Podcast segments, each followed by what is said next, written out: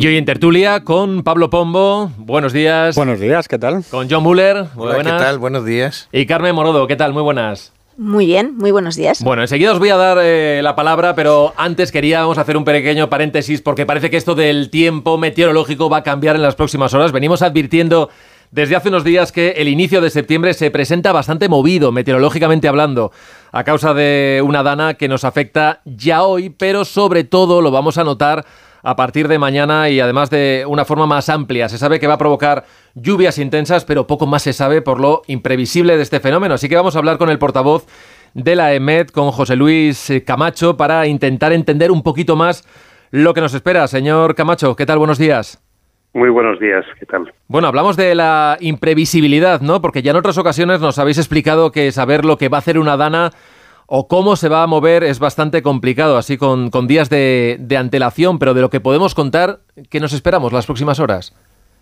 Bueno, es impredecible el detalle, es decir, es difícil de saber a tres días si va a llover muy fuerte en un punto determinado, ¿no? Pero sí tenemos, eh, llevamos ya varios días eh, advirtiendo que se está acercando este fenómeno. De hecho, es, es una vaguada, ¿no? O sea, una vaguada es una, una onda de atmosférica que se va a estacionar, o sea, se va a colocar al oeste de la península ibérica, se va a estrangular y va a poner va a cerrar una circulación ciclónica eh, aproximadamente en, al suroeste de Portugal. Eso va a originar una depresión en, en niveles bajos, va a traer, por un lado, dos, dos tipos de tiempo. En, la zona oeste, una bajada de temperaturas, o sea, una, porque tiene detrás una descarga de frío, pero en toda la fachada en la mitad este de la península, va a traer el aire del Mediterráneo y bueno y va a aportar precipitaciones. es lo es lo que va lo, que va a ocurrir en las próximas 48 horas. La vaguada se está acercando ahora, aún no empieza a haber efectos. Habrá esta tarde los primeros efectos porque en la, la humedad que empieza a subir por el Valle del Ebro va a traer pues precipitaciones en la en la Ibérica y en, y en la parte, sobre todo en, en los Pirineos de Navarra, en el Valle del Ebro, pero en los Pirineos de Navarra y, Huesca especialmente. Entonces, este va a ser el, el, la, la, obertura para hoy. Para mañana las precipitaciones se van a extender, se van a generalizar en amplias zonas de, de, de la península y, y, sobre todo con un especial foco quizás en la, en la parte baja del Valle del Ebro y en los litorales de Castellón y, Tarragona. Pero repito que las precipitaciones van a ser bastante generosas y amplias. Eso es una buena noticia para el tema de para paliar la sequía. Ya finalmente el domingo probablemente se desplazará un poco más al sur el centro de las precipitaciones, pero continuará siendo bastante amplias. Bueno, ¿se puede anticipar hasta qué día va a estar esta dana con nosotros? Porque nos dice que lo peor, es sábado y domingo. Eh, en principio sí, vamos a ver cómo evoluciona. Tenemos además ahí el tema de la modelización eh, depende cuando estamos hablando ya de tres, cuatro, cinco días. Pequeños detalles mm, inducen cambios en los modelos, ¿no? Tenemos mm, un par de, perturbaciones tropicales en el Atlántico que se están ya mm, intentando interaccionar o meterse en la, en la corriente extratropical. Eso, pues bueno, el, el modelo lo nota y a veces pues tienes pequeñas variaciones. En principio, ayer esperábamos eh, que el centro de la depresión se mm, moviera hacia el Atlántico ligeramente, pero bueno, hay que ir confirmando a lo largo del día de hoy para ver hasta cuándo nos acompañan las precipitaciones en cuando vaya entrando la semana que viene. Bueno, quizás es preguntarle demasiado, pero claro, aquí hay gente que te empiezan las vacaciones con esto de que iniciamos el mes de septiembre eh, y una vez que se vaya le, pregunto, ¿volveremos al verano o, ya nos quedamos en este otoño meteorológico adelantado? Bueno, este el verano ha acabado bruscamente en, cuanto a esta bajada de temperaturas. Va a ver, va a volver a, en la fachada mediterránea, como el aire va a entrar del Mediterráneo, pues va a repuntar las, las temperaturas. Se va a moderar un poco lo que es el, régimen de, temperaturas en todo el país, ¿no? Eh, en todo caso, mm, puede haber todavía algún apunte de calor hasta fin de, de septiembre. Bueno, vamos a tirar un poco de refrán, no vamos a, al veranillo de San Miguel, ¿no? Es famoso. Entonces, a ver si... Y es, tradicional el Mediterráneo, pues las últimas semanas, la segunda quincena, tiene algún periodo de, de calorcito, ¿no? Ya no de calor veraniego, pero sí de todavía de buen tiempo. Eso es. No sé yo si las danas son eh, la mejor solución, que porque enseguida vamos a abordar este asunto para el problema de, sequía acuciante, ¿no? Que estamos contando ya desde hace demasiado tiempo para los agricultores que miran con ganas de, que llueva, pero la acumulación de mucha precipitación en, pocas horas o en pocos días puede tener un efecto también contrario. A ver, tendrá eh, puede ocurrir que haya precipitaciones, eh, digamos, que localmente pueden ocasionar daños en el sentido de que se concentren en, una zona pequeña, pero el patrón general de este tipo de, de, fenómenos es de lluvias muy generalizadas. Entonces, aunque localmente puede haber daños, la, como están muy repartidas y pueden ser abundantes en, alguna, en algún punto en general, el, son beneficiosas, son muy beneficiosas. De hecho, es una es uno de los elementos que nuestro clima, cuando ocurren, eh, pues eh, te permiten solucionar problemas de, sequía a, corto plazo, ¿no? O sea, te hacen, te palían la sequía y permiten llenar pantanos. O sea, en principio, este tipo de fenómenos es beneficioso para el tema de sequía. Bueno, esperemos que así sea y que esas lluvias eh, prolongadas nos acompañen durante las próximas semanas, a pesar de que alguno que vaya a coger las vacaciones no espere que le acompañe este tiempo. Le agradecemos mucho a José Luis Camacho de la EMED, portavoz de la EMED, que nos haya explicado un poquito más qué es lo que podemos esperar en las próximas horas. Un saludo, buenos días. Muchas gracias, buenos días. Más de uno. Ricos, ahí están. Ricos en desayunos largos, en comidas que se juntan con la cena Ricos en abrazos y en buenos momentos. Ricos, riquísimos en paz mental, en tranquilidad, en silencio. Ricos en vida. Cada viernes puedes ganar hasta 6 millones de euros con el cuponazo de la 11. Cuponazo de la 11. Ser rico en vivir. A todos los que jugáis a la 11, bien jugado. Juega responsablemente y solo si eres mayor de edad. Hablemos claro. De vuelta funciona. Funciona tan bien que si nos escuchas y no eres un temerario, pagarás muy pocas multas y nunca perderás el carné. Garantizado. Bueno, sí, porque yo no he vuelto a pagar multas, aunque vengan, yo las escaneo a vosotros y la verdad es que yo estoy muy contenta, incluso os he recomendado. Encima pagáis si te retiran el carné. De vuelta. 900-200-240, 900-200-240 o devuelta.es. Mucho que ganar. Reacciona. ¿Preparados para la vuelta al cole? En Vision Lab, gafas graduadas para niños, montura más cristales antirreflejantes, solo 49 euros. ¡Sí! ¡Solo 49 euros! Y además, segunda gafa gratis. Más info en visionlab.es.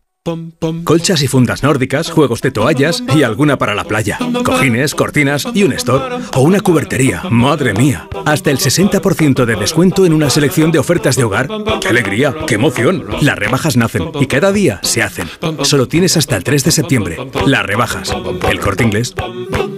Pues antes aquí 2.000 euros y ahora 700. Muy cómodo, porque la verdad es que me habéis hecho todo muy fácil. Hasta a donde no llegaba yo, llegabais vosotros. Y con la agencia negociadora todo de estupendo. No puedo decir una palabra, vamos, negativa, cero. Todo ha sido perfecto. Agencia negociadora les ha cambiado la vida. No lo dudes. Si tienes casa en propiedad y quieres pagar un 80% menos cada mes por tus préstamos, llama gratis al 900-900-880. 900-900-880. Llama ahora. Te cambiará la vida.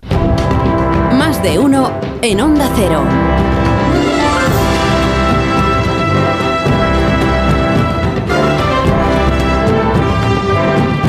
16 minutos vamos a llegar a las 9 de la mañana, a las 8 en Canarias, en tertulia con Carmen Morodo, con John Muller y con Pablo Pombo. Os preguntaba yo si teníais planes de iros a Levante este fin de semana. Me decís que no, que es donde se prevé lo, lo peor para las próximas horas, ¿no? No.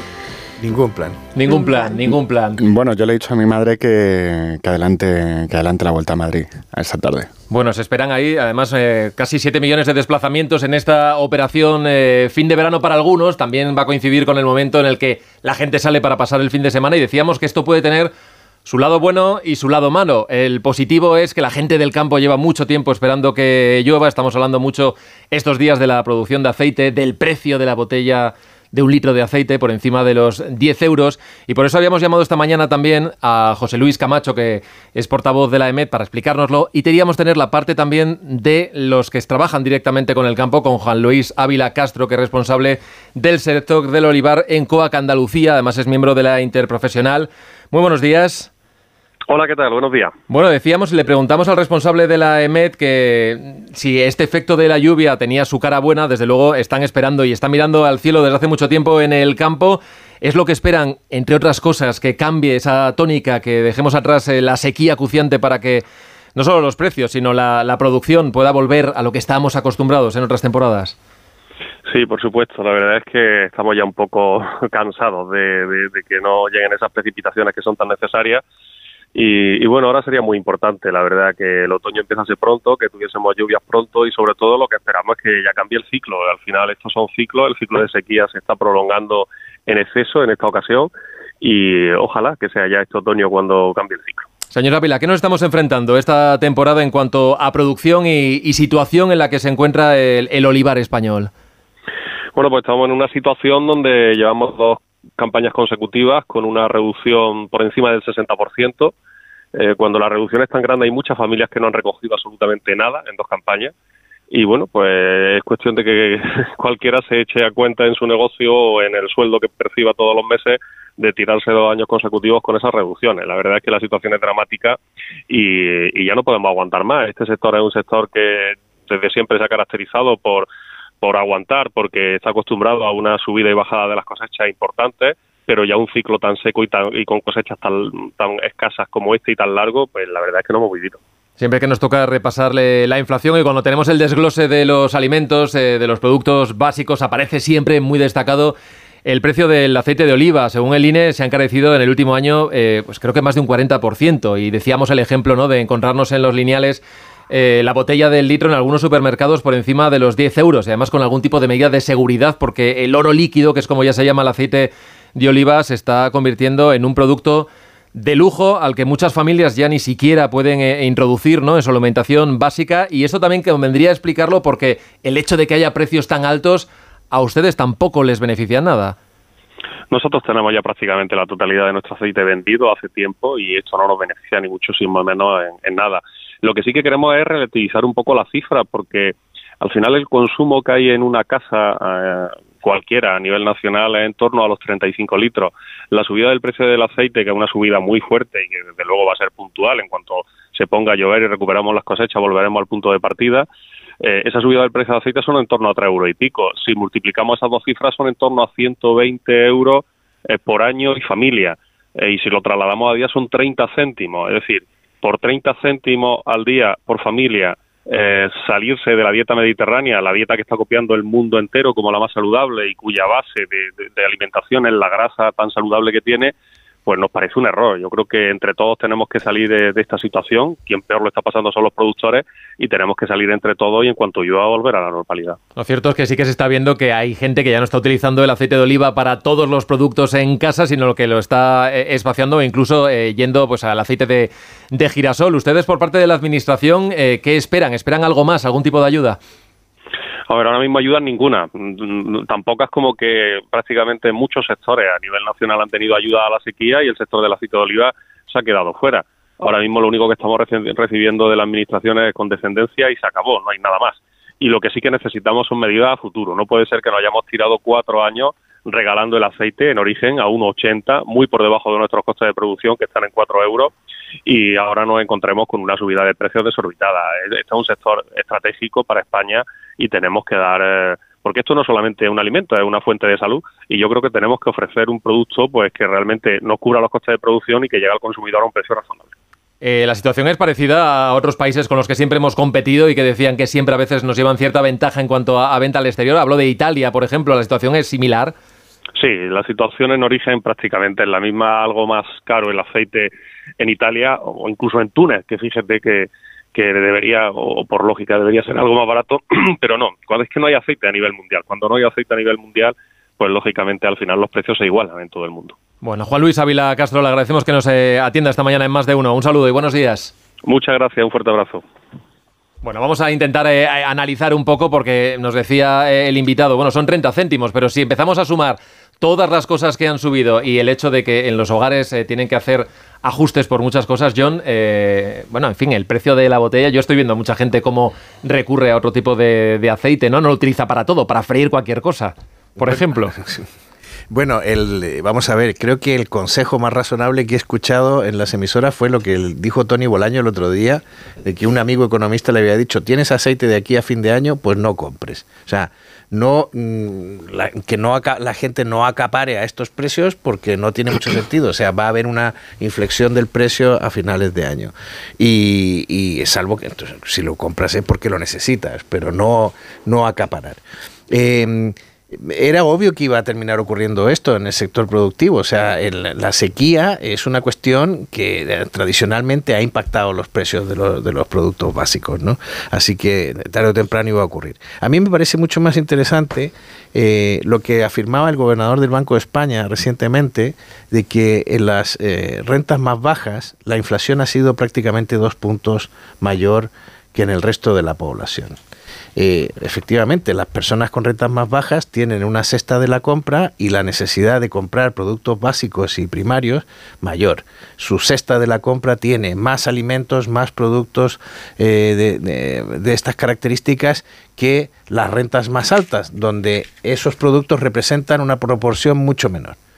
Y claro, esto lo que lleva a que el impacto sobre los productos básicos de la, de la, subida de precios pues sea mayor en esas rentas más bajas. Y lo decía claramente, dos puntos eh, casi se podían explicar de diferencia, se podían explicar eh, solamente por el grupo en el que estás tú con tu renta. ¿no? Eh, a mí me parece que, bueno, pues esto lo que confirma es que estamos en presencia de una lacra que se llama inflación. oye, que el gobierno, es cierto que el gobierno ha hecho una política antiinflacionaria que a mí me parece que ha sido muy eficaz en algunos casos, pero no nos olvidemos que ahora mismo estamos sin gobierno, estamos con un gobierno en funciones, que, nos, que, que probablemente esta situación de incertidumbre se va a prolongar hasta final de año, que eh, de aquí a final de año van a caducar muchas medidas antiinflacionarias, la reducción del IVA, la excepción ibérica que autorizó Europa y que no se nos debe olvidar que esas medidas han estado represando una inflación que va a volver en algún momento a los indicadores españoles y que nos va y que nos va a pegar un buen susto en algún momento. Hacía referencia a esa medida precisamente del IVA y prácticamente la mitad de esos alimentos a los que se habían beneficiado por la rebaja del IVA han subido el precio. Es decir, que, esa medida ahora mismo eh, es prácticamente inexistente porque la tendencia al alza, Pablo, de, los precios ha hecho que, desaparezca. Pero es en todo, ¿no? Eh, quienes tenemos hijos y estamos en la vuelta al cole, eh, estamos viendo cómo el mercado de segunda mano está disparado. Con los libros de texto. Con los libros de texto, por ejemplo, ¿no? Eso por ir a lo, a lo tangible y a la, a la, durísima cuesta de septiembre que, que vamos a vivir los españoles. Eh, yo hoy probablemente hable bastante de Macron, ¿no? Hace, yo creo que fue el año pasado, utilizó la expresión aquella de que, de que em, vivimos en la edad de la escasez. Bueno, y lo hemos visto en el invierno cuando se habló de la energía, que fue una cuestión que, oye, gestionó muy bien el gobierno. Nadie se quedó eh, mm, pasando frío, ¿no? Eh, lo vivimos en la pandemia, acostumbrados como estábamos a la edad de la inmediatez, a, la inmediatez, las mascarillas no estaban. Lo llevamos viendo con las crisis de los chips en los coches. Comprar un coche de segunda mano cuesta una barbaridad en estos momentos, es, absolutamente disparatado. Y lo estamos viendo también con la, con la cesta de la compra. ¿Qué es lo que pasa? Pues que tenemos la economía muy globalizada, que China es un actor muy disruptivo para producir para comprar, claro, la demanda es la que es. Se, hay cuellos de botella en el comercio internacional. Ahora mismo tenemos uno en el canal de Panamá y otro en el canal de Suez, que son absolutamente centrales para la circulación de otros los productos. Está la sequía, que no se puede negar, no se puede negar. Y tenemos un pico alto de inflación, como pasa siempre a la salida de las pandemias. Ah, no vamos a ver un alivio significativo de los tipos de interés antes de que llegue 2024. Y no vamos a ver una bajada uh, que notemos con, con, brío de los precios. Esto mm, es lo que va a ocurrir, aunque escuchemos otros mensajes del gobierno. Vamos a ver soluciones populistas. Ahora mismo en Argentina, que es una campaña que merece la pena seguir, eh, todo el debate está centrado en que se están produciendo asaltos a, eh, las tiendas de alimentación.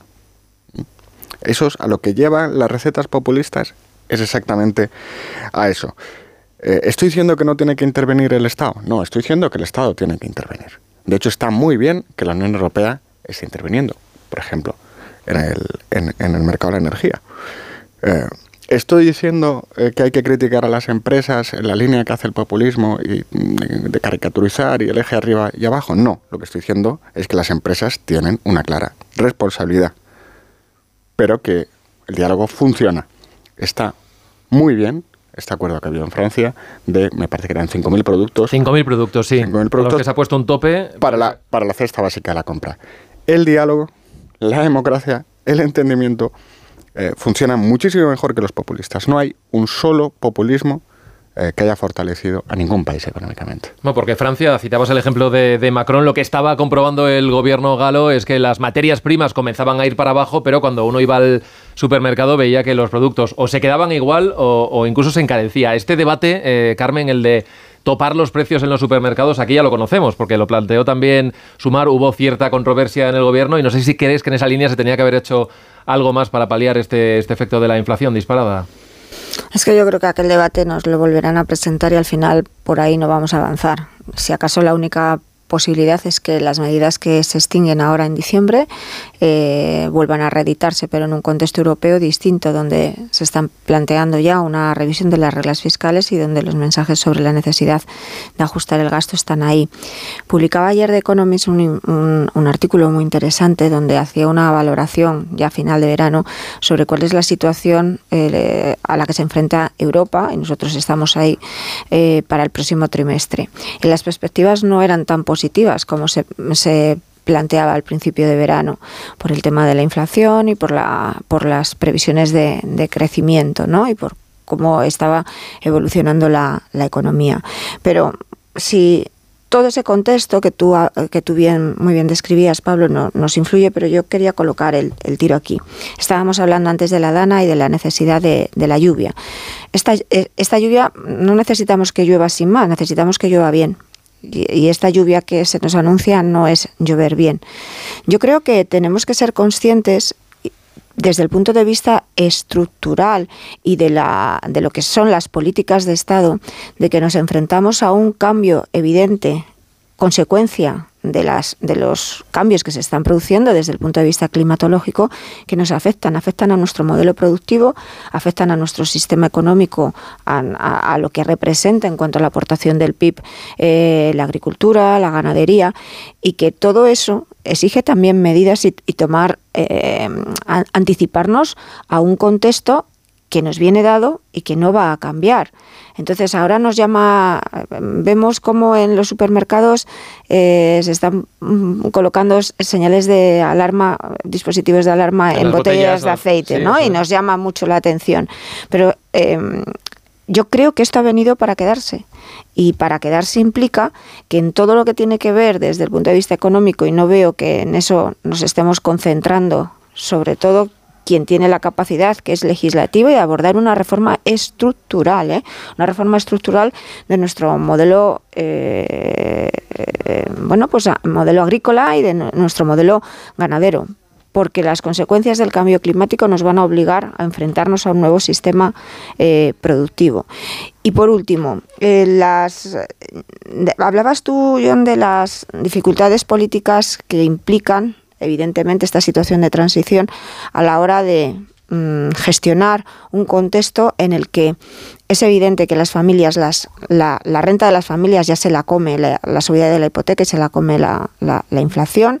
Las perspectivas para este trimestre no son buenas, eh, pero mm, creo que fijaros de qué, en qué está la agenda política. La agenda política no está en eso.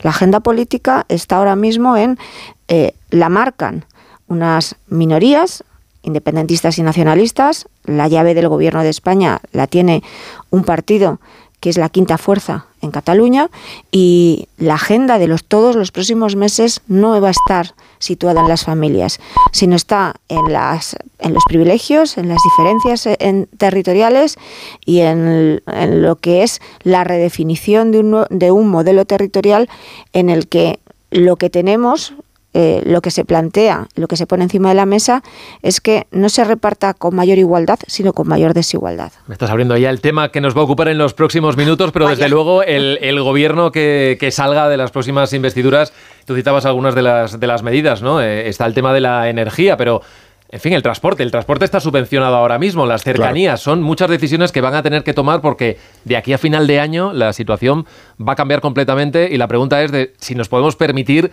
seguir subvencionando pues eh, el transporte, las cercanías, eh, el tema de la energía, los jugábamos con la previsión de que el paquete de medidas que se jugábamos con que había elecciones en verano, no, pero pero digo el paquete de medidas de verano era la última vez que se revisaba y que en diciembre ya no se iba a volver a revisar. De hecho, incluso muchas de las eh, en esa revisión que se hizo en vísperas de las elecciones generales fue discutible porque se entendió que algunas de las bueno, pues de mantener determinadas subvenciones y ayudas respondían eh, sobre todo no a nuestro contexto económico sino a la y presupuestario sino a la necesidad de no adoptar medidas impopulares.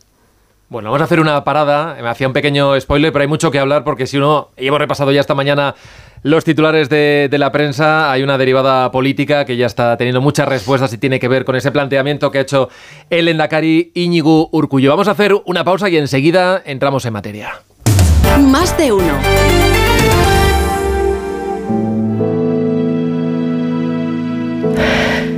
Hoy he ido a una entrevista de trabajo y la responsable de recursos humanos me ha preguntado por el vacío de dos años en mi currículum. Por cómo me miraba, es como si supieran lo de la cárcel. Cuando matas a alguien en la carretera, lo matas todos los días de tu vida. Dirección General de Tráfico, Ministerio del Interior, Gobierno de España. ¿Quieres ahorrar a full? Aprovecha el sprint de ofertas en Carrefour. Solo hasta el 3 de septiembre, en Carrefour, Carrefour Market y Carrefour.es, tienes el melón entero piel de sapo a solo 75 céntimos el kilo. Carrefour, patrocinador principal de la vuelta. Ahora llenar la despensa con el 3x2 de Supercore, Hipercore y Supermercado El Corte Inglés es facilísimo. Un 3x2 en más de 5.000 productos como este. Pack de 3 latas de atún claro en aceite de oliva Albo. Compra 3 y el pack sale por 5,06 euros. Sí, sí, llevas 3, pagas 2 y así en más de 5.000 productos. En Supercore, Hipercore y Supermercado El Corte Inglés. Precios válidos en Península y Baleares. Este verano, si eres de Cepsago, puedes participar en nuestro sorteo de carburante gratis para siempre. Pero siempre, siempre, de un año y otro y otro y otro más. Sí, eso es, y aún hay más. No te creo. También sorteamos cada día un año de carburante gratis. Únete y consulta condiciones de la promoción en cepsa.es. Lo flipo.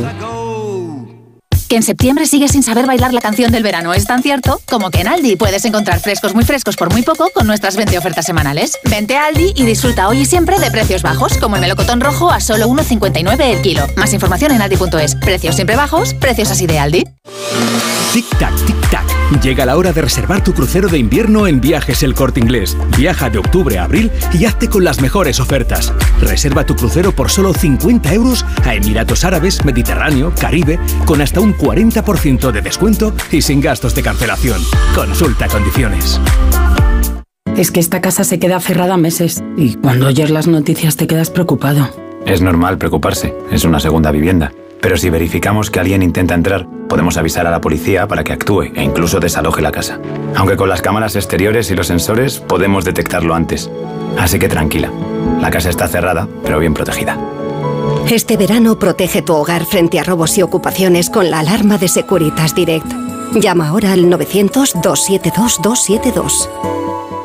Este es un mensaje para todos los oyentes de radio y es solo para decir gracias. Gracias por dedicarnos tres horas cada día. Gracias por escucharnos en casa, en el coche, en el trabajo, en un móvil o donde sea, en directo o en podcast. Gracias por tu fidelidad, porque gracias a ti, la radio sigue siendo un gran medio, el más creíble, en el que más confías y el que mejor te informa y entretiene. El medio del día a día, de la actualidad al instante y que te acompaña siempre estés donde estés. Radio Value, la Asociación de Radios Comerciales te da gracias a ti. Más de uno en Onda Cero.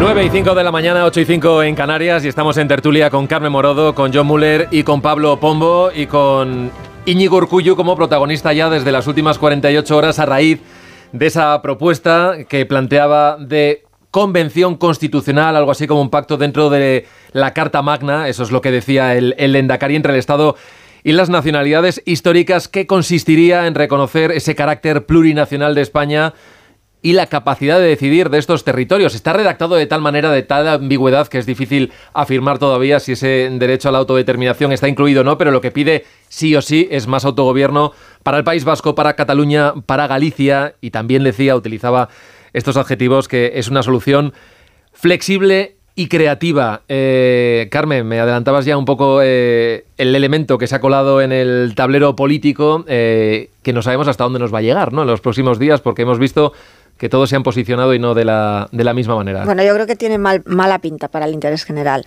Urcuyu ha abierto la subasta en lo que se estaba cociendo y lo que sobre todo se va a cocer a, futuro en las próximas semanas eh, de manera discreta, sin luz ni taquígrafos, ha abierto la subasta. Y ha abierto la subasta porque se siente presionado. Yo creo que aquí hay, eh, hay dos bloques, uno en Cataluña y uno en el País Vasco, muy marcado que mm, de los que depende eh, la investidura de Pedro Sánchez y que tienen un pulso, en este caso PNV Bildu y Esquerra y Junts, en clave electoral.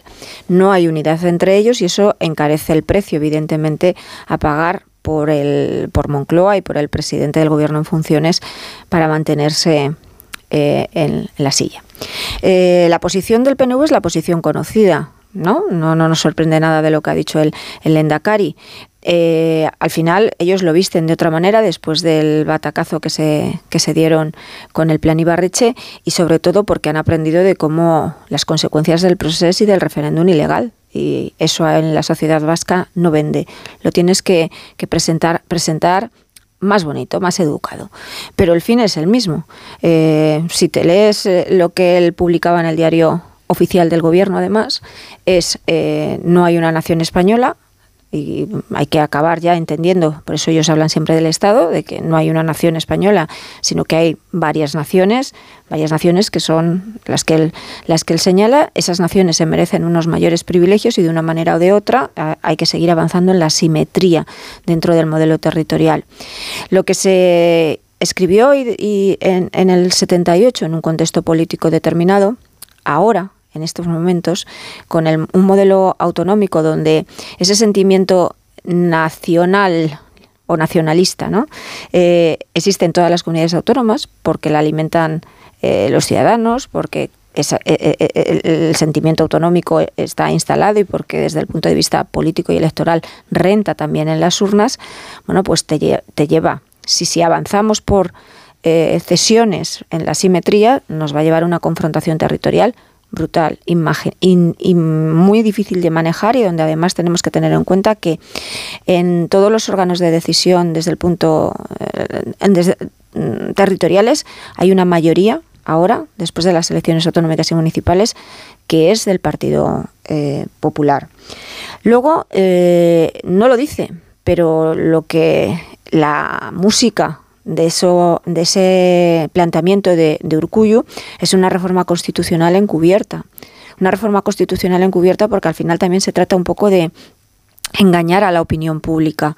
No hay una mayoría para hacer esa reforma constitucional. Todo lo que tenga que ver, eh, esa revisión, lo que él dice, avanzar en un modelo plurinacional y además fuera del Parlamento donde estas cosas se deciden es en el Parlamento, es en el Congreso de los Diputados.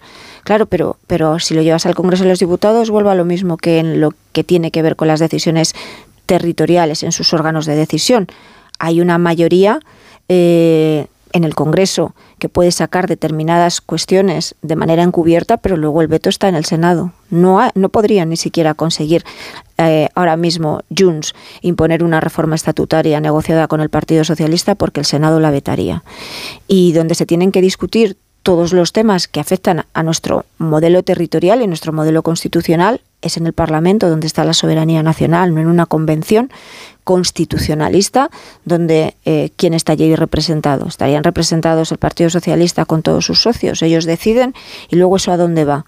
Entonces no sé si al final todo esto es una bomba de humo y lo que se quiere es sacar más dinero para algunos o, y lo veremos sobre todo la semana que viene, o algunos van más en serio y lo que están fijando son propuestas que son inviables de salir adelante y por lo tanto no puede haber eh, investidura. Ahora, de momento en la negociación de la mesa del Congreso, que le ha salido muy barata al Partido Socialista, lo que hemos visto es que eh, lo que querían era dinero, eran privilegios conseguir un grupo parlamentario y han aceptado sabiendo todas las partes y sin engañarnos tampoco a la opinión pública eh, bueno pues nos han vendido un lema este de las lenguas eh, oficiales y de llevarlas a Europa que todos ellos saben que es difícil complicado y que no es una cosa que es de hoy para mañana Pablo, te voy a preguntar también por esto. Decía también Carmen que bueno, el PNV está jugando también en, varias pistas, ¿no? Porque tenemos lógicamente las investiduras, pero a nadie se le escapa que el año que viene hay elecciones autonómicas en el País Vasco, que hay una pugna tremenda con Bildu. Ahí no hay dudas de lo que defiende Bildu en cuestión de independencia, pero en los últimos meses hemos visto que ha jugado la carta más social, ¿no? De políticas sociales y le ha salido bastante bien, ¿no? Eh, y esa lucha por la hegemonía, hegemonía se está viendo ahora. No sé si esto también tiene otra razón para que ahora aparezca de repente este plan Urcuyu. No, no, desde luego. Em, voy a empezar por el titular, ¿vale? Eh, el titular es Esto es un plan Ibarreche Light. Y ahora voy a hablar de cómo hemos conocido el plan. Y voy a em, hablar de Macron, que dije antes que lo iba a hacer. Hace dos días, Macron reunió a 11 partidos, es decir, todos los partidos de Francia, incluyendo el Frente Nacional, incluyendo la extrema izquierda. Se encerraron durante 14 eh, horas, hasta las 3 de la mañana, sin móviles, para hablar de las grandes cuestiones de Francia. Bueno, esto suena muy golista y nos puede gustar más o nos puede gustar menos, pero cuesta discutir que así es como se hace la política grande, el método. ¿Cómo nos hemos enterado los españoles del plan Ibarreche Light? Pues con un articulito en un periódico. Sin más, en un articulito en un periódico se presenta una propuesta, nada menos que para meter mano a las entrañas de la Constitución. Es que nos acostumbramos a cosas a la que no deberíamos acostumbrarnos. Ah, aunque hay una cosa a la que sí que hay que acostumbrarse, y es que, mm, por favor, no más sorpresas. no, no me digan nunca más Sánchez no será capaz de hacer esto. Ya no se puede sostener. Tenemos ahora mismo sobre la mesa una amnistía que es a todas luces inconstitucional y tenemos un plan Ibarreche light y una respuesta del gobierno eh, en la que dijo, tenemos que entendernos entre diferentes. ¿Qué significa eso? ¿Que hoy no hay entendimiento? ¿O que los nacionalistas han dejado de compartir el marco constitucional? ¿Qué significa ser diferentes? ¿Significa ser distintos? ¿O significa ser desiguales? Porque ese es donde está el tomate de la cuestión. Eh, el proceso destituyente en el que estamos eh, supone la voladura del principio de igualdad, que no es una cosa muy abstracta. Mm. Hoy van a nacer niños en Cádiz y en Donosti, 1 de septiembre. Pues en función de lo que pase en la próxima investidura, es probable que el niño de Cádiz acabe teniendo menos oportunidades en su vida que el niño de Donosti. Eso es, eso es concretamente, tangiblemente, lo que significa el principio de igualdad en la Constitución. El carácter destituyente en el que está el nacionalismo, sumar y, bueno, este PSOE que ya se ha acostumbrado a todos, hago un pequeñísimo paréntesis. ¿Cómo es posible que el PSOE se espere a criticar esto a que pase la investidura? No, hombre, no. Cuando hay que debatirlo es antes. Una vez que está aprobado, ¿dónde está el debate? ¿No? Siéntense ustedes y debatan. Después que van a decir, ay, hicimos mal, ay, es que a lo mejor. No, no, no. ¿Descartáis, por tanto, que los varanes socialistas vayan a, comentar? Completamente. Incluso el presidente que tenemos aquí al sur de la Comunidad de Madrid, no sé si... Completamente. Yo doy... bueno, algo, algo dirá. Pero, pero algo dirá mm, sin más. Eh, estamos en un proceso destituyente que afecta al principio de igualdad entre españoles que quiere meter mano en la arquitectura, la arquitectura territorial de nuestra, de nuestra democracia Y ese, ese, ese propósito se aprecia mejor al ver las otras medidas que deja caer el PNV. Nada menos que tres. Tres de las columnas del sistema democrático. El Tribunal Constitucional, el CNI y la monarquía. Nada menos. John. Bueno, eh, a ver, eh, es, es, muy interesante lo del artículo de Urcuyo.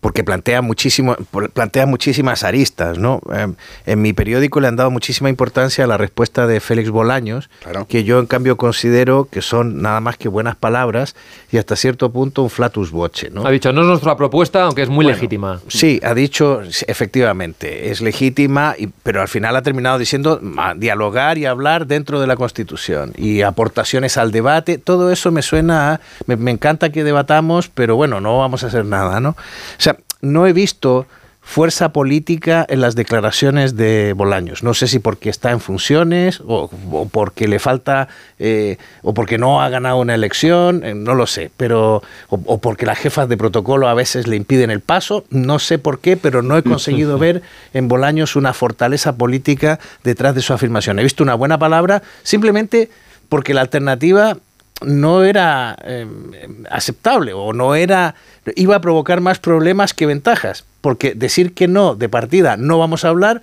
pues no me parece eh, ni cordial ni coherente sobre todo con el tono del artículo porque el tono del artículo es muy urcuyo, no es el tono Ibarreche y efectivamente está muy bien traído lo de lo de Ibarreche Light con lo cual, yo esperaría, de hecho hoy vemos en el país matizaciones, incluso la misma posición de, de Bolaños, y, la, y, la, y va apareciendo una posición con más voluntad política detrás que tendrá que ver sin duda, eh, porque sobre todo va a poner al Partido Socialista frente a una cuestión importantísima. Eh, una cuestión importantísima que fíjate, yo siempre pensé que iba a ser uno de los grandes temas del gobierno de Pedro Sánchez, del gobierno que terminó eh, con las elecciones del 23 de junio, la reforma constitucional. Eh, sinceramente, mi impresión cuando yo volví a España en, el marzo del 18 fue que el, el, país, después de la moción de censura de Sánchez, iba a entrar, iba a poner, iba a discutir a fondo el tema constitucional no solo por las reformas que se llevaron al Consejo de Estado, que se plantearon al Consejo de Estado, que tienen toda la, lógica que es lo de la corona, el sexo, etcétera, del heredero, eh, sino que íbamos a entrar en cuestiones territoriales, que es lo, medular, ¿no? Eh, Urcullo hace una cosa mm, extraordinaria, porque el texto yo invito a todo el mundo que lo, que lo lea, porque el texto tiene cosas notables. ¿no? Eh, decir que España fue una nación de naciones hasta el siglo XVIII, cuando eh, el concepto de nación cuaja precisamente en el siglo XVIII. O sea, lo que teníamos antes, pues es casi poco menos que hablar de esos 1.200 eh, humanos que sobrevivieron a la, a la extinción hace 900.000 años. ¿no? Habla de manera derogatoria del café para todos del café para todos cuando hemos estado pagándole capuchinos al País Vasco desde, desde hace 45 años. ¿no? Eh, es cuestión de mirar la injusticia que se produce y la asimetría que se produce entre los servicios que tiene el País Vasco y, los pluses que hemos estado pagando el resto de los españoles para que ellos tengan una vida mejor, ¿no? Y poder plantearse cuestiones, disquisiciones eh, sobre si la nación es foral, sobre si la nación es de naciones, eh, etcétera, ¿no? Mm, yo creo que todo esto va a tener un, problema de... Ya están los constitucionalistas diciendo que hay cosas que encajan y otras que no.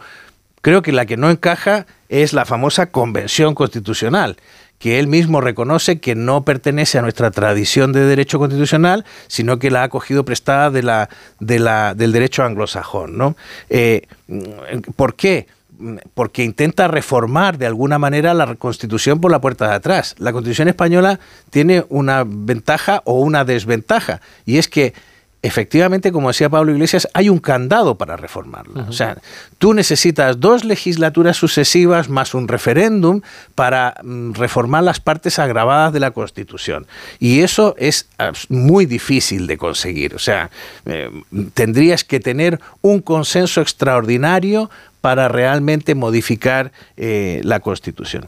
Ahora, en el artículo de Urcullo sí quedan claros mm, varias cuestiones. Por ejemplo, cuando critica lo del café para todos y dice, y dice que el modelo español, es que esta afirmación es insólita, dice que la, Constitución de 78 se ha quedado simplemente una profundización eh, de la descentralización administrativa del país. Oye, en la Constitución de 78 ni siquiera define eh, el número de comunidades autónomas que iba a haber en España. O sea, los avances que se han hecho a partir de la Constitución son extraordinarios. Ni siquiera sale el número de comunidades autónomas que va a haber, porque era todo el proceso, lo que planta la Constitución es un embrión y todo el proceso de desarrollo posterior ha sido, eh, ha sido fruto del diálogo y de la conversación política de estos años. Y él plantea tres cuestiones que le molestan extraordinariamente, por lo visto.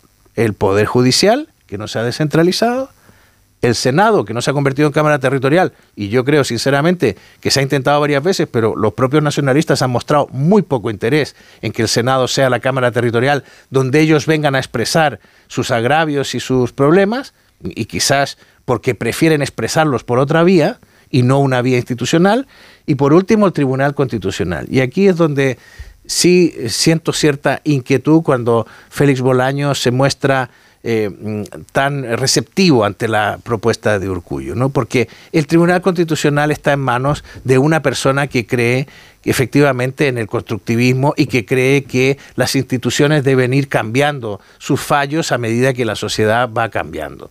Y claro, eso eh, con un texto constitucional puede dar lugar a que mañana el Tribunal Constitucional avale cualquier fechoría. Ahora, el calendario, el calendario, perdona Carmen, es caprichoso porque, qué casualidad, ¿no? También que justamente el martes por la tarde, que es cuando se produjo esa llamada entre Núñez Feijó y el Endacari, a las horas después aparece publicado eh, este, este artículo. Entiendo, no sé, fue muy provechosa la llamada, dijeron por las dos partes. Ahí es lo intentamos, eh, lo preguntamos a Elías Se Bendodo. a que, para corrígeme las comas. Y lo que nos dijo, bueno, ustedes entiendan que tengo que ser discreto con esto de las conversaciones, pero bueno, digo yo que el calendario es, caprichoso, ya hemos visto la, salida del Partido Popular, lógicamente, y sobre todo los varones, ¿no? Empezando por aquí, por la Comunidad de, Madrid y el resto de... No vamos a permitir eh, que haya desigualdades entre las comunidades y también ha salido Andalucía, ¿no? Que también tiene mucho que decir como comunidad eh, histórica, Carmen. Sí, yo es que creo que el, artículo y el, primer golpe ¿no? del Partido Nacionalista Vasco y ahora vendrá el, de Puigdemont y el de todas las partes también sumar, ¿eh? a ver si nos creemos que es que desde la parte de Podemos. eso es, de Podemos y sumar, aquí todos se van a quedar esperando, mirando y luego van a dar su voto afirmativo sin exigir nada a cambio. Eh, da más sentido a la comparecencia que en este contexto preinvestidura tuvo el otro día el, candidato del Partido Popular, anticipándose a lo que va a, lo que va a ser eh, el centro del debate una vez que pase esa investidura. Me parece importante que no, no nos distraigan las luces. Estamos en un momento que es de este mes de septiembre, donde los focos, en teoría, están puestos en la negociación y en cómo va a formalizarse esa investidura del candidato del Partido Popular ellos mismos en el Partido Popular saben, porque lo estamos viendo, que tienen sobre todo sentido eh, de poner en marcha el contador y además de ejercer su posición como candidato eh, del partido más votado en las elecciones generales, pero que esa investidura está perdida está perdida eh, en la primera. Vamos a ver luego qué ocurre con lo, con lo de Pedro Sánchez. Entonces digo, no nos distraigamos, eh, no, nos distraigamos de lo que puede, de lo que es importante porque luego puede ser eh, muy tarde. Em, para llegar a este punto donde estamos ahora mismo, y lo comentó y lo dijo ayer el presidente fugitivo de la justicia española, ya se han producido conversaciones. Nosotros informamos hoy en La Razón eh, que en esas conversaciones que ya se han producido, porque para para sentarte ya tienes que tener un principio de acuerdo. Yo me siento y, bueno, hay un principio de acuerdo, nos vamos a sentar y vamos a intentar llegar a un acuerdo sobre una serie de bases. En esas bases estamos hablando, y eso es así, de la amnistía, del referéndum de autodeterminación, pero también de otras cuestiones que tienen mucho que ver con nuestro, con el modelo territorial, nuestro modelo constitucional, y al final es una revisión lo que se, se quiere negociar ideológica y de nuestro modelo de país. Eh, eh, eh, se ha aceptado que entre esas bases y entre los temas que tengan que estar en la mesa esté el cuestionamiento de la monarquía. No plantear un referéndum monarquía, república, porque saben que hasta ahí no se puede llegar, pero sí hacer ruido, sí llevar iniciativas y, bueno, pues la interlocución que tiene que ver con, con el Partido Socialista acepta que este sea uno de los elementos que estén puestos encima de la mesa. Por supuesto, y ahí miro ya la parte de Podemos, todo lo que tiene que ver con la laicidad y todo lo que tiene que ver con ese modelo, que eso es fundamental en nuestro, en, nuestro sistema y que no han podido concluir en esta legislatura con la vivienda. Eh, aquí la clave y por eso cuando tú decías, Pablo, no se va a mover nadie dentro del Partido Socialista, bueno, es que ya no hay Partido Socialista, solo está, te queda paje, varones, ¿qué, qué varones?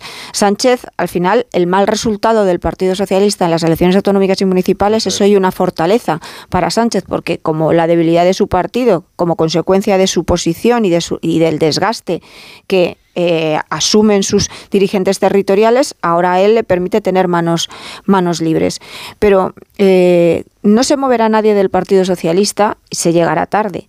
Pero eh, ahora mismo lo que tenemos y lo que vamos a ver, y estoy muy interesada en saber de qué manera formaliza Puigdemont las exigencias que él personalmente coloca encima del tablero de la negociación, tienes a una investidura del gobierno de, España en manos de siete partidos. De esos siete partidos, por considerar a sumar uno, que son 15. De ellos, seis, de esos seis, de ellos seis eh, cuestionan claramente nuestro modelo constitucional y eso va a estar puesto también en la mesa de, de negociación. Y la llave última, la llave última la tiene un presidente fugitivo, expresidente fugitivo de la justicia española, que es el líder de una formación que, como comentaba antes, eh, fueron, han sido los quintos en las últimas elecciones. Todo esto te deja un mapa eh, donde no sé si saldrá o no saldrá una investidura. El Partido Socialista nos está contando en esos sus satélites eh, oficiales, en, esos, eh, en esas filtraciones que se hacen, que no nos dejemos llevar por el ruido, que al final aquí lo que le interesa a, incluso a Puigdemont es entrar en el lado pragmático de la historia, colaborar como ha hecho Esquerra, que cederá en sus exigencias y que se, se formalizará una investidura donde eh, las líneas rojas que se están escenificando en público no estarán.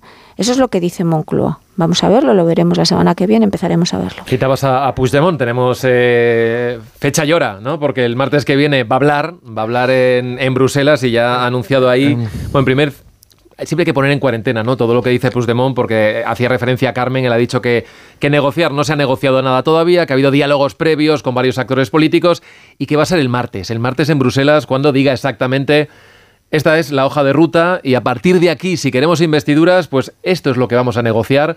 Una forma de demostrar también que ahora, ¿no? después de años en los que se quejaba de Junts ha desaparecido del tablero político, ahora estamos en el centro de ese tablero, Pablo. Claro, habla el jefe, ¿verdad? Eh, nos hemos acostumbrado a que se hable de él en términos de presidente. Yo creo que deberíamos acostumbrarnos a que se hable de él en términos de presidente. Eh, voy a pasar el, coche escoba, porque habéis dicho un montón de cosas eh, bien interesantes. El, el, uso histórico que hace el PNV de, la historia. La historia es un terreno amplísimo en el que uno puede encontrar base para todo, pero también tiene algunas cosas muy concretas que a lo mejor, bueno, no deberían hacer que el PNV se sienta especialmente orgulloso, como su relación con el fascismo italiano, por decir un caso. Hemos hablado también de la, legitimidad, que es una palabra, eh, un concepto que has, utilizado tú, Müller. Mira, es fundamental prestar siempre atención al primer adjetivo que quiere colocar el gobierno. ¿Por qué? Porque hay un propósito de comunicación que es proteger la zona más débil que tienen. Por eso empieza siempre por ahí. Uh, que es justamente la falta de legitimidad, la debilidad de la, de la legitimidad, porque cualquier toque, cualquier retoque a la Constitución existe un nivel de acuerdo imposible sin el concurso de las fuerzas centrales. Imposible. Por eso tienen que hacer por fuera del Parlamento y por fuera de la ley lo que no pueden hacer ni en el Parlamento ni en la ley. Pero vamos a ver hasta dónde llega su legitimidad. ¿Está el nacionalismo más fuerte en votos hoy o menos fuerte? Está más débil. Otra cosa es que tenga más fuerza en el Parlamento. Más fuerza en el Parlamento en términos de poder. En términos de poder. O sea, tenemos el nacionalismo más débil en números, en votos, pero más fuerte en términos de poder. Um, y al mismo tiempo, al mismo tiempo, estamos viendo a ese nacionalismo debilitado, obsesionado por las elecciones que tienen en Cataluña y en el País Vasco el año que viene. Y por lo tanto radicalizado, compitiendo entre ellos a ver quién presenta una propuesta eh, más rupturista, más destituyente. Todo esto bajo el paraguas del partido que no ha ganado las elecciones. Porque que las ganó fue el Partido Popular.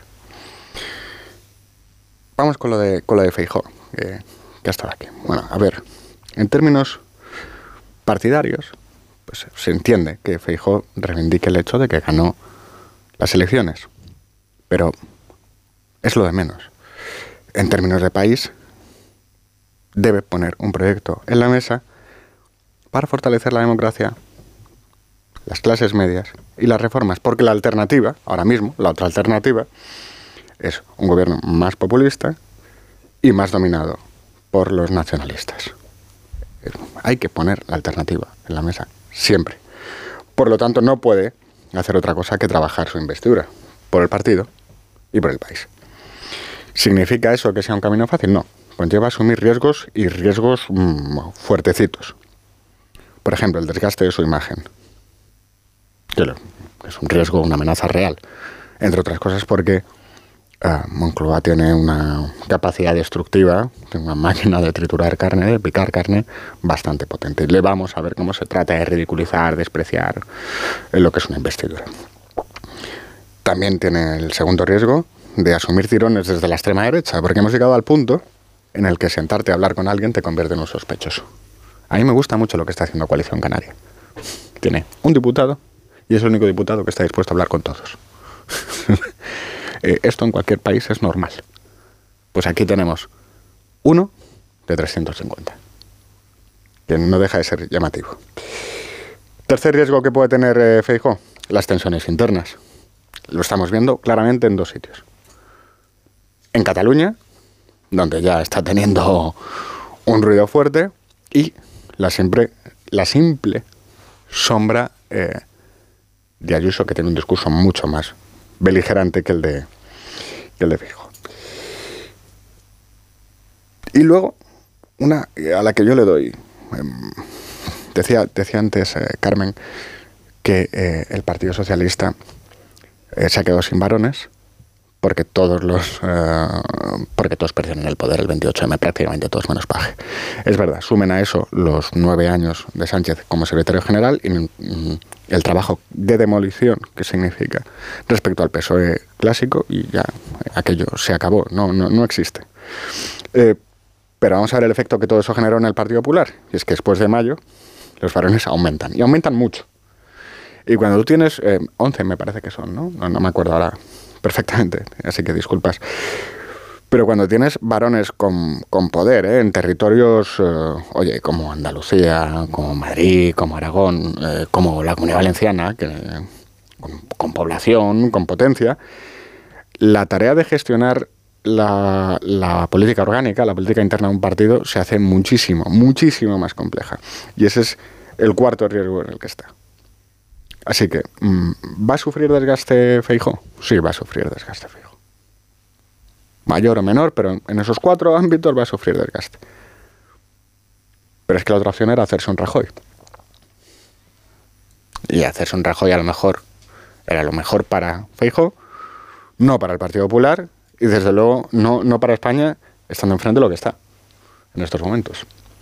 Yo de sobre esto, si me permitís, yo creo que la inversión de eh, inversión, lo califico así, la inversión de estas cuatro semanas del líder popular eh, es a medio plazo. En cuanto al desgaste, ya conocemos, estoy de acuerdo contigo, Pablo, y en eso están ya todos los satélites ¿no? de Moncloa, pero luego también es la imagen que se traslada a la opinión pública de los españoles. Eso es. Eso es lo importante. Está construyendo un perfil para ese puesto que nunca eh, quiso cuando vino a Madrid. Eh, yo lo que, lo que creo es que estas cuatro semanas son determinantes para que el Partido Popular tenga la, la destreza eh, política de anticiparse a lo que viene después de, eh, después de, la investidura de Alberto Núñez Feijó y que la hemeroteca, cuando miremos a la hemeroteca, ellos puedan decir nosotros ya nos anticipamos ese escenario y colocamos encima de la mesa una posible salida, que fue esa propuesta de eh, un acuerdo que incluso también dentro del PP, pues a algunos les sorprendió bastante de, con, con las cesiones que implicaba para él, renuncia a estar cuatro años, he ganado las elecciones, renuncio y al final esto es lo que tiene que ser es una especie de legislatura de concentración entre los dos principales partidos, aunque yo esté al frente de la presidencia del gobierno, y pactar las grandes reformas. Porque todo lo que ocurra a partir de septiembre y si hay una investidura de Pedro Sánchez va a estar marcado va a estar marcado por esa comparecencia que ahora le damos poca importancia, la presidenta Ayuso ha dicho que ha sido bisoña, que no tenía, claro, tú la ves eh, en este contexto y dices, es que todos sabemos que eso no lleva a ningún sitio. Sí, pero luego a ti te, te va a permitir, cuando se produzcan las negociaciones y se llegan a los acuerdos o se empiezan a materializarse estos intentos de cambio territorial, decir, yo como, pues, como candidato, o si hay elecciones, yo como candidato del Partido Popular, ya presenté una propuesta e intenté evitar esa repetición electoral. En cuanto al ruido interno de lo que yo veo dentro del partido, ¿no? Eh, ayer Isabel Díaz Ayuso hizo un gesto, ella siempre marca, ¿no? Tiene sus matices, pero hizo un gesto de apoyo al, líder del Partido Popular.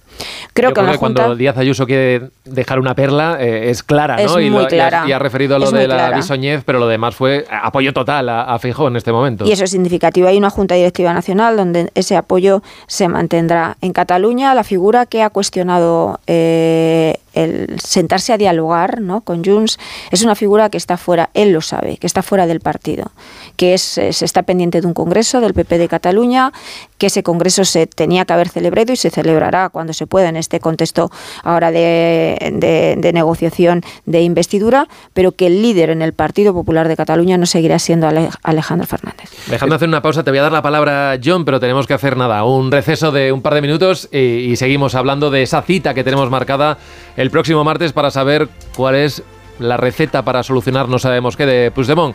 Enseguida estamos de vuelta. Onda Cero, Madrid. Dicen que Takai Motor se ve desde el espacio de lo grande que es. Cariño, lo que se ve desde el espacio es tu cara de alegría conduciendo este nuevo Kia. ¿Y las caras de sorpresa de nuestros amigos? Esas se verán desde el cielo. el mayor concesionario Kia de Europa te está esperando en la milla del motor de Alcorcón. Kia, descubre lo que te inspira. Y también en Fuenlabrada, Móstoles y takaymotor.com. Hola, soy Inma Cuevas, directora de Aquellas Migas de Pan. Soy Mónica Bardem. Y yo, Carmen Ibeas. Os esperamos en el Teatro Fígaro. El 19 de septiembre. Con Aquellas Migas de Pan. Una única función solidaria por el Día Mundial del Alzheimer. El 19 de septiembre. Teatro Fígaro. Aquellas Migas de Pan. Os esperamos. En Ahorramás sabemos que si los precios se ponen guerreros, el rompeprecios de Ahorramás les da pal pelo. Empieza a ahorrar de golpe y porrazo. Porque llega el rompeprecios de Ahorramás con ofertas brutales. Como la pieza de dorada de ración de 400 gramos aproximadamente por 3,75 euros la pieza. En Ahorramás estamos que lo rompemos. Un día descubres que tienes humedades en techos, paredes, están por todas partes. ¿Qué puedes hacer? Llama a Murprotec. Llama, al 930 1130 o entra en murprotec.es. Si con las humedades te las tienes que ver, ¿qué puedes hacer? Llama a Murprotec. 930 1130. Murprotec. Cuidando tu hogar, cuidamos de ti. Radioteléfono Taxi, ahora con precio máximo garantizado. Llámanos al 91 547 8200 o descarga Pide Taxi. Más información en rttm.es.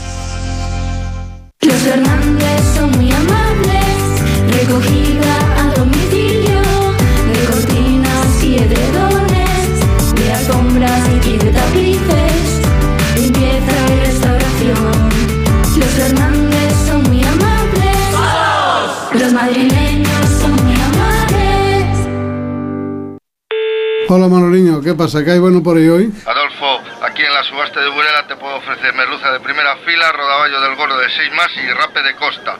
¿Qué te envío? Eh, mira, dame un mareado de todo y me lo mandas. Siempre lo mejor, como sabes, ¿eh? Restaurante Ogrelo y Orrecanto, lo mejor de Galicia en Madrid. Restauranteogrelo.com restauranteorrecanto.com Ana es fisio y además de masajes, le da buenos consejos a su hermana pequeña. Hermanita, espabila. Con el seguro de AMA tienes asistencia en viaje 24 horas desde el kilómetro cero y reparaciones urgentes en carretera. ¿Qué tal y cómo está tu coche? Ama, seguros para profesionales sanitarios y sus familiares. Infórmate en amaseguros.com o en el 911 75 40 37. Onda Cero Madrid, 98.0 FM. 20, 20 minutos solo para llegar a las 10 de la mañana, a las 9 en Canarias. Begoña Gómez de la Fuente, muy buenas. Hola, buenos días. ¿Cómo ¿Qué estás, vienes Miguel? con noticias del Corte Inglés? Sí, te pregunto, os pregunto, otra vez grandes descuentos, por supuesto, otra vez grandes sorpresas también. Hablamos de las rebajas del corte inglés, donde todo vuelve a ocurrir, pero nada es igual. Mira, hasta el 60% de descuento en una gran selección de ofertas de hogar. ¿Y eso qué significa? Pues significa que puedes hacerte con juegos de sábanas, fundas nórdicas, colchas fulares, eh, albornoces, cojines, cortinas, estores, alfombras y textil para la playa con un descuentazo, con un 60% de descuentazo, vamos. También hasta un 50% en una selección de cuberterías estuchadas de 113 piezas de grandes marcas. Sea Willy, Cruz de Malta, Arcos, WMF, el Corte Inglés. Además te lo llevan a casa en menos de dos horas con la tarifa plana y siempre con la comodidad de poder comprar donde y como quieras en tienda web o app del Corte Inglés. Descárgate la app y descubre cómo las rebajas cada día se hacen. Solo tienes hasta el 3 de septiembre en el Corte Inglés. Más de uno en Onda Cero.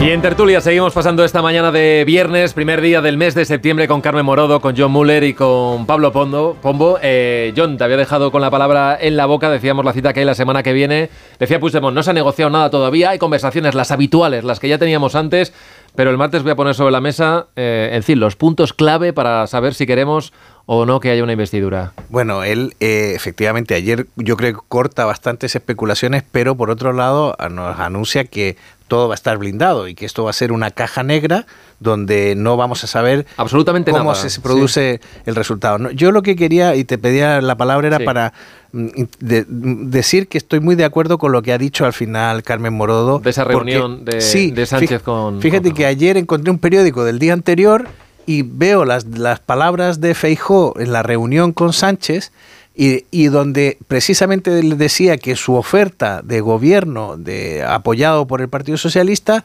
buscaba aminorar el poder y la influencia de los nacionalistas en los asuntos del Estado. Eso, dentro de unas semanas, lo vamos a leer de una manera completamente distinta a como se leyó ayer y, como bien decía Carmen, provocando algunas reacciones incluso internas dentro del propio Partido Popular de gente que no comprendía ah, hacia dónde estaba apuntando Feijo.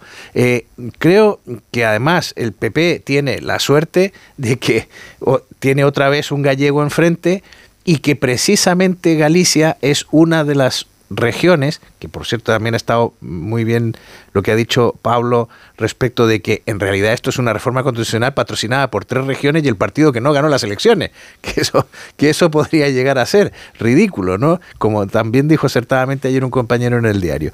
Y el, y el, el asunto es que eh, el PP tiene la suerte de que tiene, al, eh, tiene un líder que viene de la única región considerada nacionalismo histórico, donde realmente, donde no hay un partido nacionalista gobernando o que ha monopolizado el desarrollo jurídico histórico en los últimos 45 años desde un punto de vista nacionalista.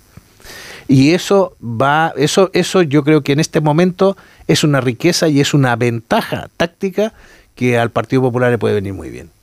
No sé si queréis añadir algo más de, de, este asunto político que nos va a ocupar los próximos días, porque estamos en esa cuenta atrás eh, para la, la, investidura. 25 días para, para, el debate y no tenemos ninguna pista, Carmen, de por dónde puede ir la, la agenda de Feijóo en los próximos días, más allá de esa Junta Directiva Nacional del lunes, ¿no? Bueno, Próximos encuentros. Supongo, no, bueno, yo entiendo que dará contenido con actos públicos.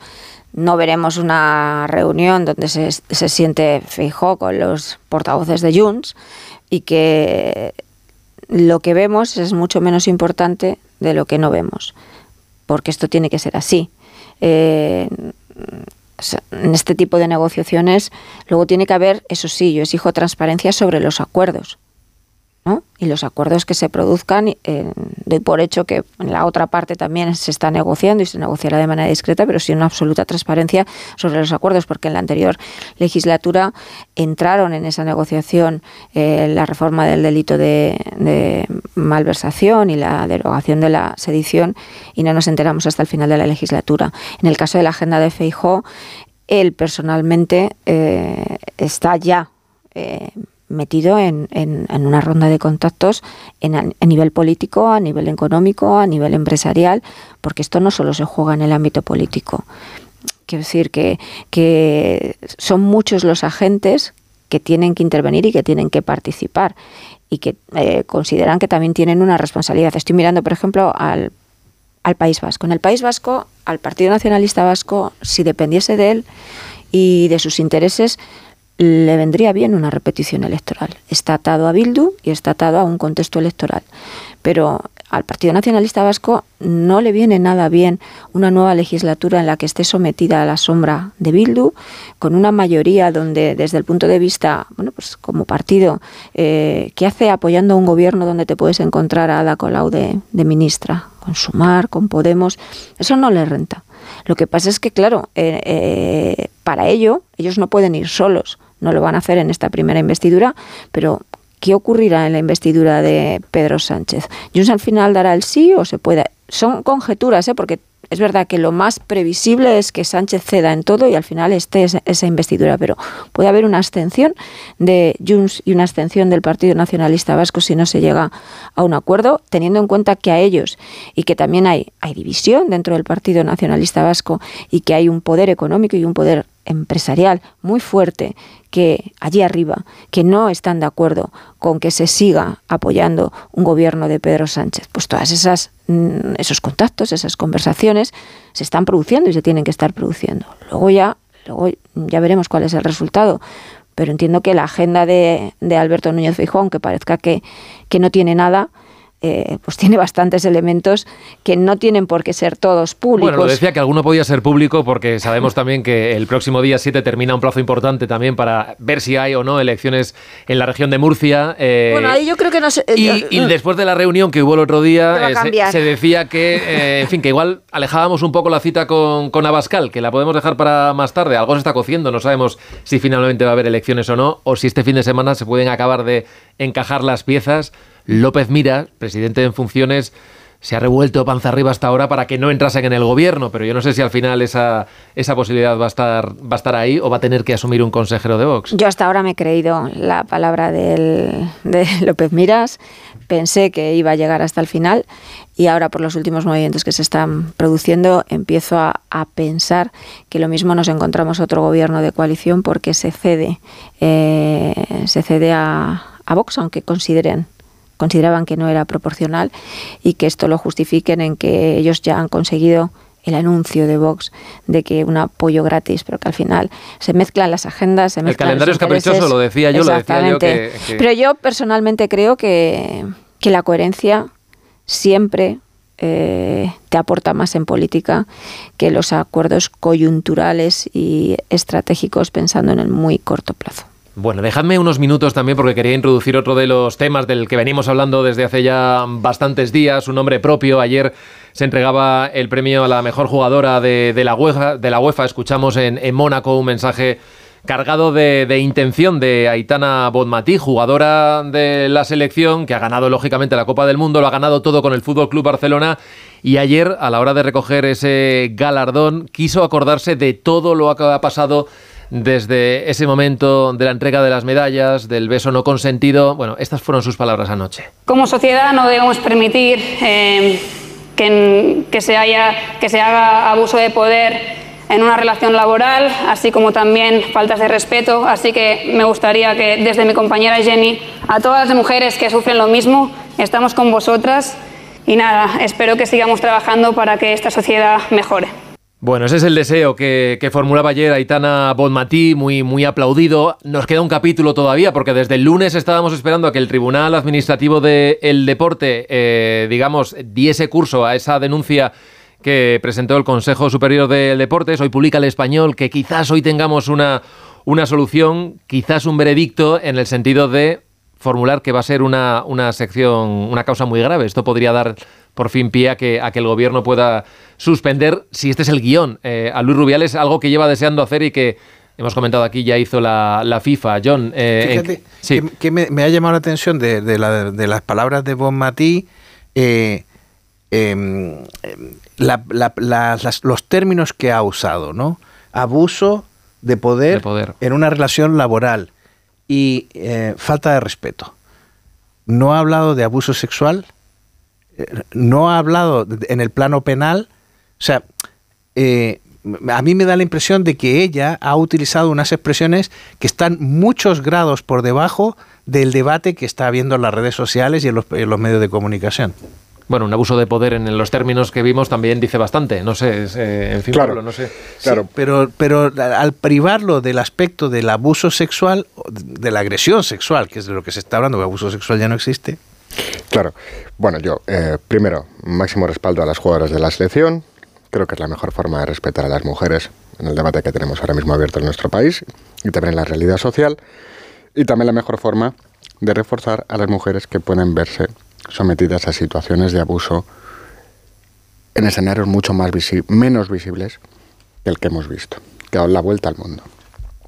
Felicitar, por supuesto, a Aitana y, bueno, pues expresar, porque no necesito, que yo estaría más satisfecho si hubiese sido eh, Olga Carmona la ganadora. Una reflexión sobre el fútbol español que ha vivido oh, un año horrible. Tres, eh, tres crisis tremendas. El caso Negreira, el caso del racismo contra Vinicius, en el que ahí la política, como estamos en campaña, ¿verdad? Y no un jugador del Madrid, ahí los políticos se apartaron, ¿verdad? Todos. Y el caso Rubiales. Eh, tenemos una crisis de producto en una industria que aporta el 1% del PIB, en un escenario muy competitivo, con la Premier fortísima y con Arabia eh, haciendo esto que se llama como es la, diplomacia suave, ¿no? El soft, eh, soft power. Después de lo que vimos aquel día, que no dábamos crédito a nadie, se abrió una gran ocasión eh, para unirnos, porque es evidente que lo de Rubiales no tiene un pase. Ya está, eso no, no, no se puede debatir. El, conjunto de imágenes es, es un espanto.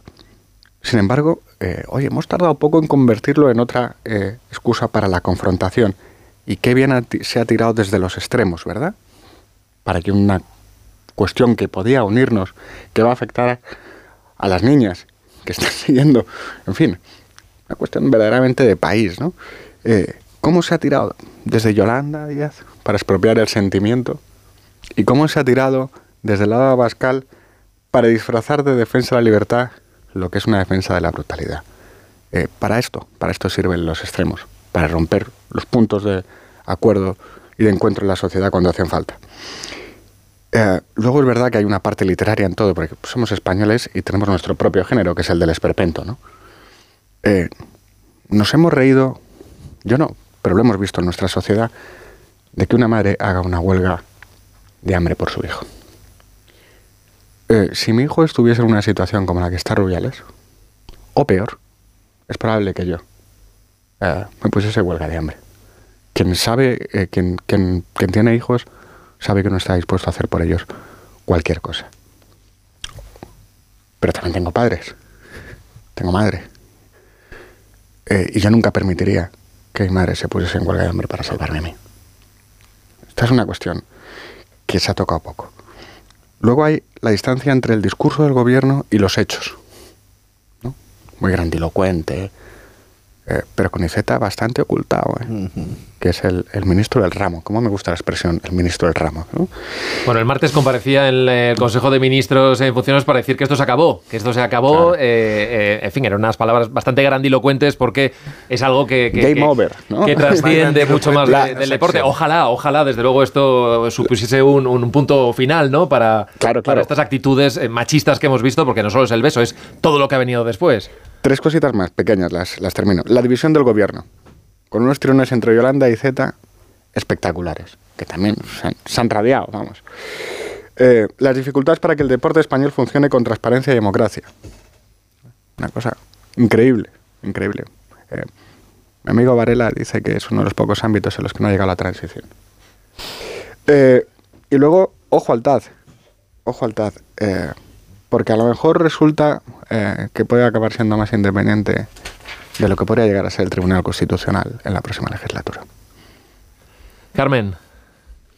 Esas tensiones yo las estoy, cuando las estoy viendo, las tensiones ¿no? en el ámbito político entre la parte socialista y la parte de Sumar, y digo, ya se están peleando por ver quién se queda con el Ministerio de Igualdad.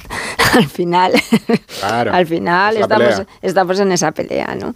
Bueno, yo creo que llegados a este punto, eh, mm, aquí ya la, la clave está en ver cuál es el resultado penal y cómo termina esto eh, en los tribunales. No tengo ninguna duda de que Rubiales recurrirá y presentará muchos recursos. Hay una inici- iniciativa abierta por parte de la Fiscalía. Queda el interrogante de si Jenny Hermoso decide o no decide personarse porque se considera agredida sexualmente y eso es muy importante para las consecuencias que pueda tener también para el para, para Rubiales. Eh, hemos visto la filtración de un de un vídeo. Se especula sobre la posibilidad de que salgan más cosas, más mensajes. Todo esto son especulaciones que co- corren aquí, ¿no? En los, eh, o sea, que circulan aquí en los corrillos. Más mensajes de WhatsApp, que todo eso entraría dentro de la de lo que es lo que realmente preocupa a Rubiales, que es eh, la, la- la vía penal y cómo y cómo termina esto. Entonces, para mí yo ya es mm, qué pasa en el ámbito en el ámbito penal y segundo qué consecuencias tiene reales dentro de la Federación Española de Fútbol española. Yo creo que mm, ya no hay debate. eh, Rubiales no estuvo a la altura del cargo que representa en nombre de España en ese palco sin ninguna duda, pero lo que también em, eh, ha salido a la luz, algo que se conocía, pero que, bueno, pues ese es el clientelismo, cómo funcionan las federaciones, y es una crisis estructural y qué reformas se, van a producir. Ojo, porque una vez que Rubiales aparece en una posición de debilidad, y, eso ya lo hemos visto con las declaraciones y la entrevista que ha hecho su, su, tío, aquí va a empezar a salir mucha basura, pero mucha basura que yo creo que son, eh, que esparcen aquellos que quieren protegerse también a sí mismos, porque ahora estamos señalando a uno, pero si, si, si, si, si esto em, sigue avanzando, a lo mejor entendemos que hay un problema de presunta corrupción que trasciende la figura de Rubiales. En el mundo del fútbol me refiero. Hoy vamos a escuchar al seleccionador de la absoluta porque tiene que anunciar los, los convocados a partir de las 12 del mediodía. Y lo que sabemos de- desde la federación es que a él le han confirmado, le han ratificado el, el puesto. Otra cosa es lo que pase con Jorge Vilda, el, el seleccionador de la femenina, al que le ha abandonado pues prácticamente todo el cuerpo técnico. Las jugadoras no quieren volver a jugar a la selección. Él ha dicho que quiere seguir anclado a la federación y lo que vimos hace solo una semana, porque parece que ha pasado mucho más tiempo, es que todos aplaudían, incluidos estos dos seleccionadores, y después, 24 horas después, todos censuraban. Entonces, eh, estamos también en unas horas en las que no sabemos qué va a pasar en el caso de, Jorge Vilda, ¿no? Al que no le quieren las jugadoras, la verdad. Eh, Mira, yo estoy más interesado en saber qué va a pasar a mediodía cuando se cumpla el plazo para la inscripción de los clubes y al Barça todavía le faltan 30 millones. Entonces quiero ver si la Porta va a poner su patrimonio. Primero quiero ver cuánto patrimonio tiene la Porta y segundo si lo tiene como para avalar las cuentas del Barcelona. Mm, Sí, lo que no vamos a ver, eh, lo haga o no lo haga, es una sanción al Barça. Cuando hablamos de corrupción nos referimos a esto. Sí, sí, sí. Exactam- exactamente a esto. A transigir con el hecho de que durante más de mm, 20 años se haya podido mm, toquetear eh, mm, desde los árbitros mm, la, la que decíamos que era la primera competición en el mundo y a que mm, el incumplimiento de las reglas no tenga penalización eh, en el mundo del fútbol. La ley del embudo. Bueno, vamos a tener que esperar a, a muchas decisiones. Ya lo decía que este mediodía vamos a escuchar al seleccionador nacional, esperando también si va a haber resolución del Tribunal Administrativo del Deporte en las próximas horas. Veremos también, porque es algo que venía esperando el gobierno desde el lunes y prácticamente así vamos a pasar lo que queda del día, de este viernes.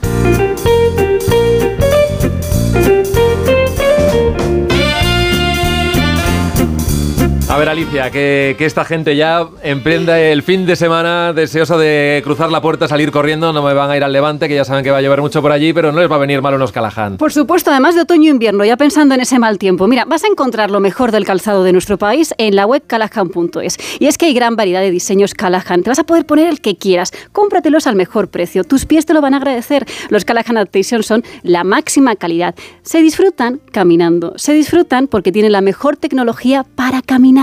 Fabricados por expertos artesanos a la venta en las mejores zapaterías y la web callahan.es. Tecnología, diseño y confort a buen precio.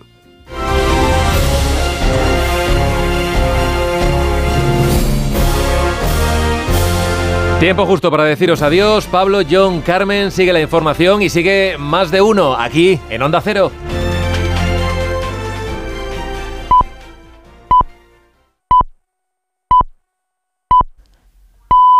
Son las 10 de la mañana.